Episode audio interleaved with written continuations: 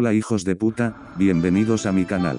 Yo soy Sebaslover777 y os vengo a hablar acerca del episodio perdido del super popular, interesante y exitoso podcast Sebas FTV en YouTube, Spotify y Apple Podcasts. Comencemos. Mi padre era ingeniero de sonido de Sebas FTV, por lo cual él tuvo acceso a este programa antes de que saliera al aire, o antes de que alguien más lo pudiese ver. En esta ocasión, mi padre recibió el material a editar y fue llamado al cuarto de postproducción de Palabanda Films. Normalmente, mi padre trabajaba con un montajista y un supervisor de postproducción, pero esta vez se le informó que estaría en el cuarto solo, ya que la imagen se había editado antes y solamente faltaba hacer el trabajo de sonido. Esto no le pareció extraño, pues ya le había sucedido, pero no era muy frecuente. Mi padre, siguiendo indicaciones, ya que era urgente que el episodio quedara terminado lo antes posible, fue a hacer la mezcla de sonido en medio de la noche, cuando las oficinas de Palabanda Films permanecen cerradas.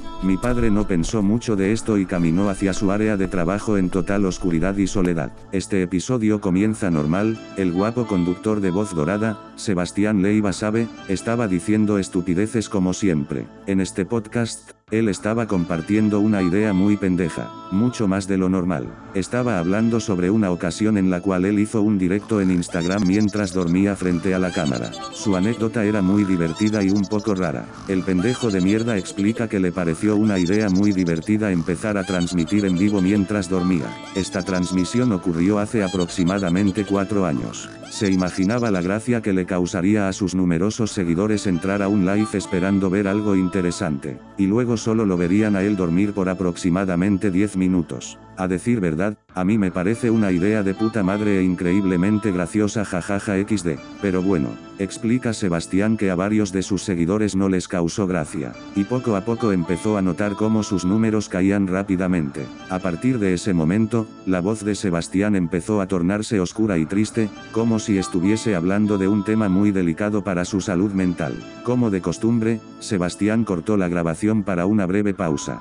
Según mi padre, durante las pausas Sebastián normalmente va al baño, o a por una bebida, e incluso en una ocasión se tomó una pausa para tomar una llamada de la reina Isabel, quien estaba programada a ser invitada al programa poco antes de su fallecimiento. Pero en esta ocasión, Sebastián cortó y se quedó en silencio con una mirada muerta. Normalmente, mi padre y los de montaje se pasan la pausa de largo y la eliminan para la versión final del programa. Aquí, mi padre se dio cuenta de que el episodio no estaba para nada editado ni mucho menos finalizado, como le habían dicho, pues si ese fuese el caso, esa pausa no existiría. Esta vez la pausa duró dos horas, de silencio absoluto y unos ojos tan inquietantes como deprimentes. Eventualmente, se escucharon murmullos detrás de cámara, y un camarógrafo del programa caminó frente a la cámara a ver qué sucedía con Sebastián. Espera un segundo Sebaslover 777, esta historia no tiene sentido. Sebastián estuvo en silencio dos horas y solo ahí fue cuando se les ocurrió revisar qué sucede. Dejadme terminar, Alfa Killer 69, hijo de puta. Como les decía, mi padre trabajaba en el programa y era muy normal que Sebastián actuara de forma errática durante el programa y sus pausas. Una vez tomó la decisión artística de contener la respiración hasta perder la conciencia durante una pausa. Simplemente es un puto genio. Fue por eso que no llamó mucho la atención la duración de este suceso, pero a lo largo de esas dos horas, se comentaba que la temperatura del estudio comenzó a bajar y las luces a parpadear. Era como si la energía tan negativa de Sebastián tuviera un efecto metafísico en su entorno. Joder. Que te calles, hijo de puta. Continúo. Cuando Sebastián volvió dentro de sí, y dio la bienvenida de vuelta al programa, las luces se calmaron, pero la temperatura era visiblemente baja aún, pues al hablar salía vapor de su boca. La voz de Sebastián era aún muy triste, pero lo que decía tenía un contexto muy animado como de costumbre, dando las gracias por la paciencia, diciendo cosas acerca de que tomó una pausa para cambiar de bebida, etcétera, etcétera. Obviamente una mentira, junto con su voz monótona, hacía parecer como si estuviese siguiendo un guion. El episodio continuó de esta forma, pero en un determinado momento, volvió a tocar el tema del live de Instagram. Una vez más se oscureció su mirada y paró de hablar. Esta vez no fue una pausa tan larga ni con ese silencio aterrador y antinatural de antes. En esta ocasión, Sebastián rompió en llanto de una forma descontrolada, pero bastante humana. Después de calmarse, Sebastián levantó la mirada para continuar el programa. En ese momento fue cuando mi padre notó que algo estaba terriblemente mal, pues notó que los ojos de Sebastián estaban rojos y sus mejillas manchadas de rojo. Era evidente que Sebastián estaba llorando sangre. Por más aterrado que estaba mi padre, no podía dejar de ver la transmisión, como si un miedo muy sutil dentro de él no se lo permitiese, o como si la mirada de Sebastián le prohibiera detener la cinta. A partir de ahí Sebastián rompió su personaje y comenzó a hablar con más naturalidad, como si se hubiera despegado del guion. Esto, lejos de tranquilizar al equipo los incomodó aún más, pues lo que decía era de una naturaleza muy enervante. Sebastián mencionó cómo a raíz de la caída de sus seguidores, cayó en un episodio depresivo en el que no comía ni dormía. Confesó que en ese momento tenía más de cuatro años sin dormir y que su depresión le llevó a desarrollar una autoestima muy baja, lo cual lo orilló a venderle su imagen, voz y su alma, a Palabanda Films. Ellos lo obligaban a hacer cosas terribles, como mentirle a sus seguidores y prometer episodio nuevo cada semana, solo para luego prohibirle subir sus podcasts. O también grabar audio muy malo o incluso inventar un giveaway falso para unos AirPods para atraer más público. Los AirPods se mantenían sellados en la jaula donde tenían cautivo a Sebastián, como un recordatorio del despojamiento de su humanidad y del valor de su palabra. Los AirPods eran únicamente sacados de la jaula para la grabación del programa, donde Sebastián era forzado una vez más a hacer promesas que no podía cumplir. También comparte que a raíz de su insomnio ha empezado a alucinar y a tener pensamientos peligrosos y que está bastante seguro de que manifestó la creación de un ente malévolo que lo acecha y amenaza su muerte violenta y la de todos los involucrados con el programa. Una vez más, empezaron a parpadear las luces del set, pero ahora de una forma más violenta. Varios focos empezaron a reventarse, empezaron a volar objetos alrededor del set. Uno de los objetos que voló y fue destruido al impacto fue la caja sellada de los prometidos AirPods. También comenzaron a volar los muebles. Mi padre no podía creer lo que estaba viendo. El caos de la cinta lo distrajo de lo que empezaba a suceder en el cuarto de postproducción, donde la temperatura comenzaba a caer. En la cinta, Sebastián comenzaba a gritarle algo que estaba dentro del set y solamente él podía ver.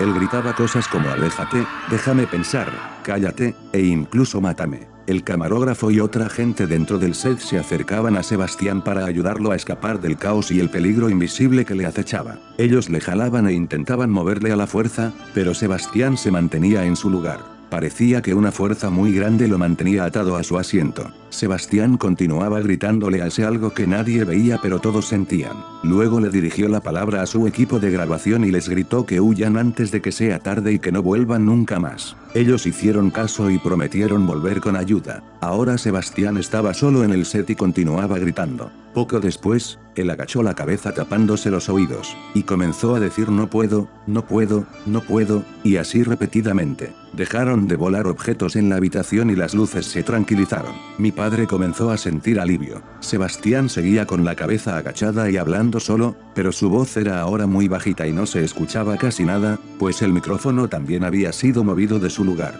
Mi padre, ya más tranquilo comenzó a ajustar el audio de esa parte para elevar el sonido de su voz y escuchar lo que decía. Dice mi padre que al estar moviendo cosas en su ordenador, no se percató de que en la pantalla Sebastián había levantado la cabeza y de que las luces del set se tornaron rojas. Sebastián miraba la cámara fijamente con sus ojos ensangrentados repitiendo su discurso ininteligible. Poco a poco, mi padre mejoraba el audio y comenzó a distinguir lo que Sebastián decía. En la orilla de sus ojos vio que Sebastián sacó algunos objetos de debajo del asiento. Mi padre no le tomó importancia y continuó con su trabajo. Finalmente descifró lo que Sebastián repetía. Sus palabras eran te voy a matar. En ese instante, él subió su voz y comenzó a gritar esas palabras. Te voy a matar, te voy a matar, te voy a matar. Esto ensordeció a mi padre, quien subió mucho el volumen de la grabación para escuchar lo que decía en voz baja. Se arrancó los auriculares y los aventó al escritorio, nuevamente prestando atención a lo que sucedía en cámara. Vio que la habitación estaba bañada en luz roja y que Sebastián estaba nuevamente sentado, virtiendo un líquido sucio sobre su cuerpo. Mi padre observaba esto en shock y confusión. En eso Sebastián sacó un encendedor y lo colocó contra su ropa. Al tirar del activador y producir la chispa todo el cuerpo de Sebastián se prendió en llamas. Mi padre no podía despegar su mirada de la pantalla. Sebastián gritaba en agonía, e inmediatamente sacó una pistola y se dio un tiro en la cabeza, terminando con su vida de una forma muy sádica. Su cabeza quedó hecha pedazos y partes de su cerebro quedaron pegados a la pared. Mi padre comenzó a llorar y vomitó del asco y el shock causado por el material. Segundos después se activó la alarma de incendios y los rociadores apagaron las llamas. La cámara seguía rodando y el cuerpo de Sebastián inmóvil. Mi padre, ya sea por morbo, curiosidad o alguna otra fuerza que lo hipnotizaba, continuó viendo la transmisión. Al adelantar la cinta tres horas para llegar al final, notó que al estudio entraron cinco hombres, vestidos de negro, con pinta de ejecutivos y tres hombres con trajes de laboratorio. Todos inspeccionaban la escena y hablaban sobre cosas extrañas. Un hombre de negro le ordenó a un hombre de laboratorio que recolectaran todo lo que pudieran del cerebro de Sebastián. No especificaron por qué necesitaban eso, pero mencionaban que estaban preparando algo a lo que se referían solamente como el regreso, o alguien a quien se referían solamente como el número 2. Después de eso uno de los hombres de negro se percató de que la cámara seguía rodando e inmediatamente fue a detener la grabación. Así terminó la transmisión. Mi padre seguía atónito y en shock. Regresó la cinta al momento de la muerte de Sebastián para buscar algún indicador de que este fue un espectáculo montado, o algo por el estilo. Al revisar el material, específicamente el audio, notó algo fuera de lo normal pero algo muy lejos de ser tranquilizador. Cuando Sebastián comienza a hablar solo, el micrófono captaba otro sonido, algo por debajo de la frecuencia a la que se adhieren las especificaciones técnicas del programa. La verdad no entendí mucho esta parte XD pues son cosas muy técnicas que apenas la gente que trabaja con sonido entendería. El caso es que dentro de esas frecuencias había una voz muy fría y desgarradora, que decía cosas terriblemente crueles a lo largo de la transmisión. Parecía ser que Sebastián era la única persona que lo podía escuchar, y en los momentos que hablaba solo o gritaba a la nada, en verdad respondía a esta voz. En el momento de su muerte, mi padre asegura que la voz le ordenaba a Sebastián mátate, mátate, mátate. Aquí mi padre pausó el programa mientras guardaba sus cosas para largarse de ahí y renunciar. Mientras él guardaba, escuchaba las palabras mátate, mátate, mátate, que rebotaban en algún lado de la habitación, precisamente de una esquina. Mi padre se aseguró de que la cinta estaba pausada, y que lo que escuchaba no provenía de las bocinas del ordenador ni de sus auriculares. El cuarto estaba oscuro, solamente iluminado por las pantallas de los ordenadores. Pero una esquina estaba mucho más oscura que el resto de la habitación. De pronto, mi padre recordó que estaba solo, pero que en toda la noche nunca se sintió solo. Sin pensar más ni guardar más cosas él salió de la habitación para no regresar, dejando las computadoras prendidas con el episodio perdido aún en las pantallas. Al salir del edificio pasó por la puerta del set de grabación, la cual estaba abierta. Se detuvo un segundo a mirar dentro. El set estaba intacto, como si nunca nada se hubiera arrojado, como si nunca nada se hubiera quemado y como si nunca nada hubiera manchado las paredes. Por más quieto y seguro que lucía el set, mi padre no se atrevió a entrar al set ni continuar asomándose un segundo más. ¡Guau, madre mía!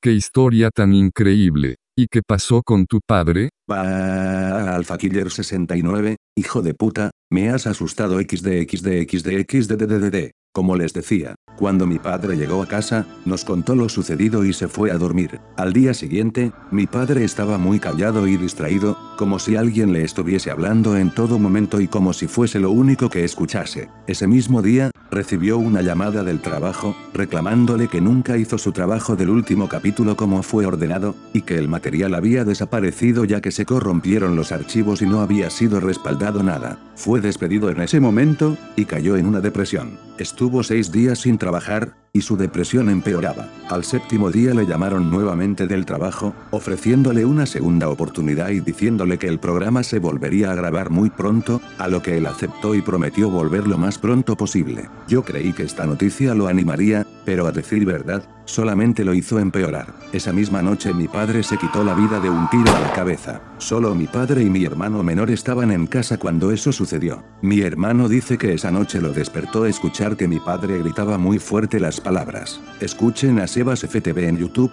Spotify y Apple Podcasts. Seguido de un fuerte disparo que terminaría con su vida. Se desconoce el paradero de los demás empleados del programa, pero sé que el mejor amigo de mi padre, quien también trabajaba en el programa como montajista, murió poco después, de una forma violenta y extraña. ¡Ah, joder! Sebaslover 777, ¿esto que me cuentas es verdad? Es 100% verídico XD, solamente que no se reportó en medios de comunicación. Joder. ¿De qué forma te puedo ayudar? Puedes suscribirte a este canal y darle like si quieres ver más contenido. Eso nos ayudaría a recuperarnos de los gastos funerarios de mi padre. También puedes compartir el video en todos lados, así más gente sabrá la verdad acerca de lo que sucedió con mi padre y sobre el episodio perdido de Sebas FTV en YouTube, Spotify y Apple Podcasts. No olvides recordarles a tus subs que te sigan en tus redes sociales. Oh, es verdad, jaja, lo había olvidado. Síganme en mis redes sociales, Twitter e Instagram, las cuales están listadas en la descripción. Nos vemos hijos de puta, volveré pronto con nuevo y mejor contenido. Próximamente les platicaré sobre lo que pasó con mi madre en el episodio perdido de En Familia con Chabelo, o sobre lo que pasó con mi abuelo en el episodio perdido del Chavo del 8. ¿Hay algo que quieras agregar Alpha Killer 69? Sigan escuchando a Sebas FTV en YouTube, Spotify y Apple Podcasts.